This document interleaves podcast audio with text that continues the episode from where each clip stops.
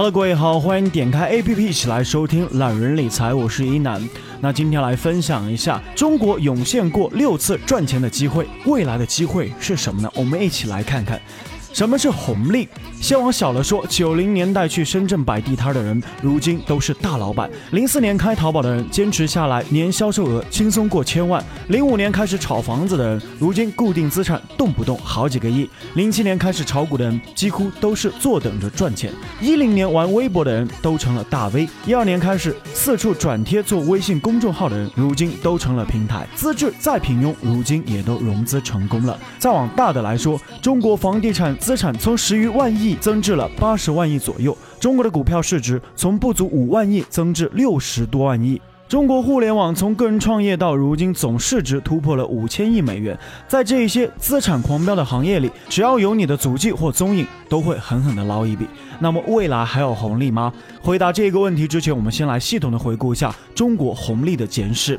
红利的基础，丰富的人口。大家一定要记住一点，在大量人口涌向的方位，你提前挖出了一个需求的缺口，就是红利。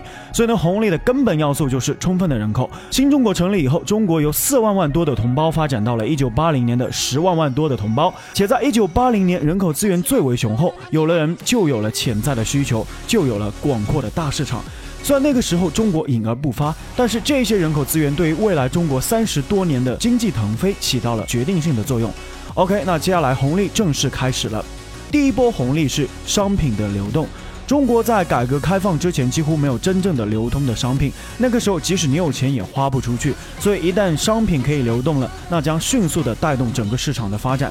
邓小平的改革开放恰恰是第一个就解决了这个问题。嗅觉极其敏锐的温州人就抓住了这一波红利，他们从在全国溜街串巷开始做起，后来开始倒买倒卖，进入了原始的积累状态。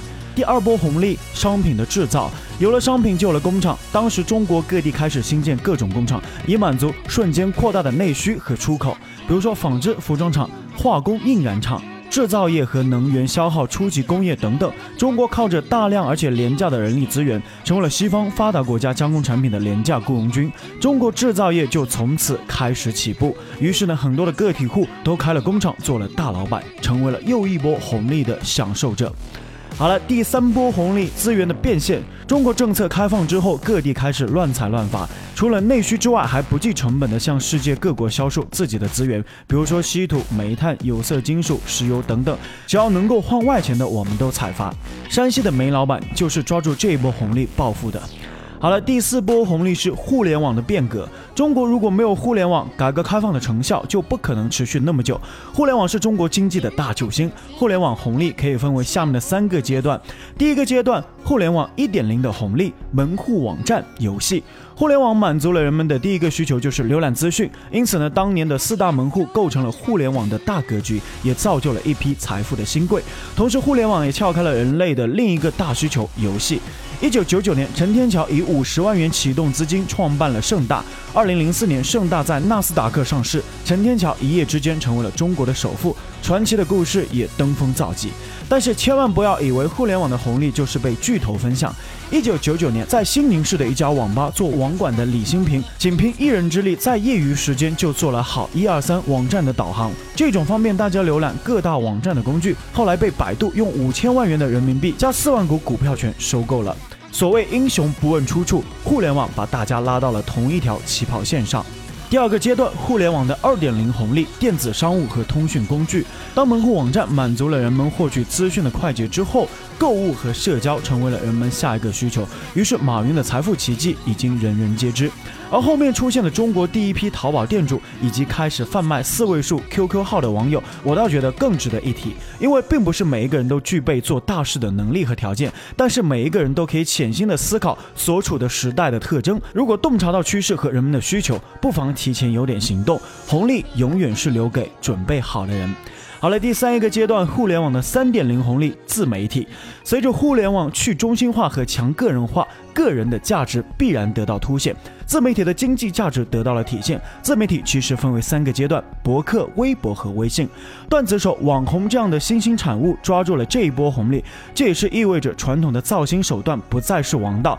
那些需要出歌曲、去选秀、演电视、拍电影才能出名做明星的时代已经过去了。只要你有特征、有才能，互联网就是展现自己的最好的舞台。当了恶俗的炒作，也曾成为网络出名的主流，但是早已被人们遗忘。能够被铭记的，必须依靠真正的才华。好了，我们再来看看中国的第五波红利，就是资产证券化。第一个就是股市，股票的本质就是上市公司向全社会募集发展资金，发展之后呢，再向全体股东一起来发放红利。这种全民参与的状态对经济发展有非常大的拉动作用。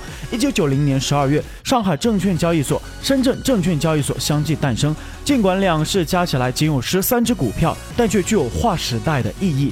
中国终于有了自己的证券市场。截止到现在，中国股市出现了八轮牛市，每一次牛市都是一轮红利。好了，第二个就是房市。在一九九五年，中国进行了住房改革，实际上已经将房子改造成为了一种金融产品。但是在很多人眼里，房子就是房子。而如果你把房子看成一种金融产品，你就明白为什么房价总是在非理性的飙升了。你就明白了为什么真正的红利是意料之外、情理之中的。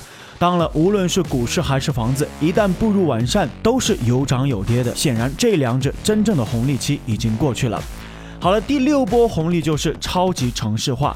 我们先来看一个词语：城市的虹吸效应。它是指拥有某种核心资源的城市，会通过资源的汇聚，将别的地方的人才、资金、公司等资源吸引过来，从而减缓这一些地区的发展，形成一家独大的现象。他们不断吸引精英资源涌向自己，然后就会对周边的城市形成虹吸效应。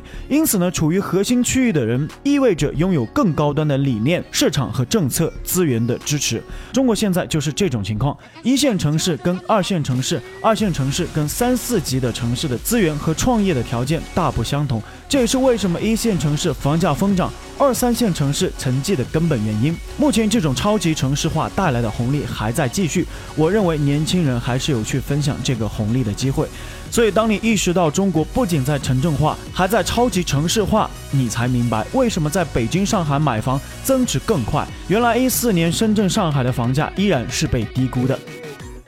讲了这么多过去的红利，那么未来的红利在哪里呢？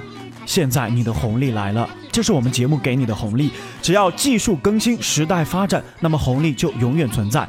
第一个红利是新农业的红利，第一个农产品。如何种植出大家放心的农产品？哎，这个问题值得思考。如何将农产品更快、更好地送达城市的消费者手里？这也是一个问题。好了，第二个，农村土地规模化种植时代将到来。怎么样才能拥有集中种植土地的能力？农村土地开始商业化，该怎么开发和利用呢？好了，第二大红利，智能化办公和家居的智能化到来了。哪一些环节会让工作生活更有趣？当更高维度的交流都来，我们是不是该从微信转移了？虚拟现实之后，电子商务结合 VR，是不是又将是一番新的天地？好了，第三一个红利，消费的提升。在什么情况之下，你的产品价格即使高一点，别人照样愿意去买？依靠你的创意和才能，是不是可以为某一个群体提供定制化的产品？有形的产品有价，无形的产品无价。好了，第四一个红利，九零后的新鲜性，如何利用新兴人类给我们传统的事业注入新鲜的血液？所有的传统经验和理论都在推倒重建，你是不是可以先行一步？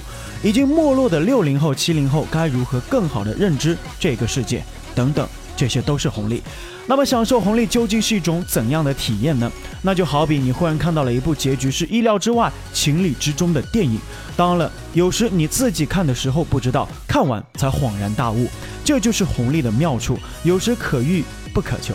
但是有一点最美妙的就是，无论你遇到了怎么样的机会，你最后遇见的都是你自己。好了，以上就本期的懒人理财，非常值得深思的一期节目。我是一楠，如果想了解更多的理财知识，欢迎关注懒人理财公众号。如果想收听更多一楠的节目，欢迎在喜马拉雅搜索 DJ 一楠。一是独一无二的一，楠是七彩云南的南。我们下期不听不散，拜拜。私はちょうど何が重要か。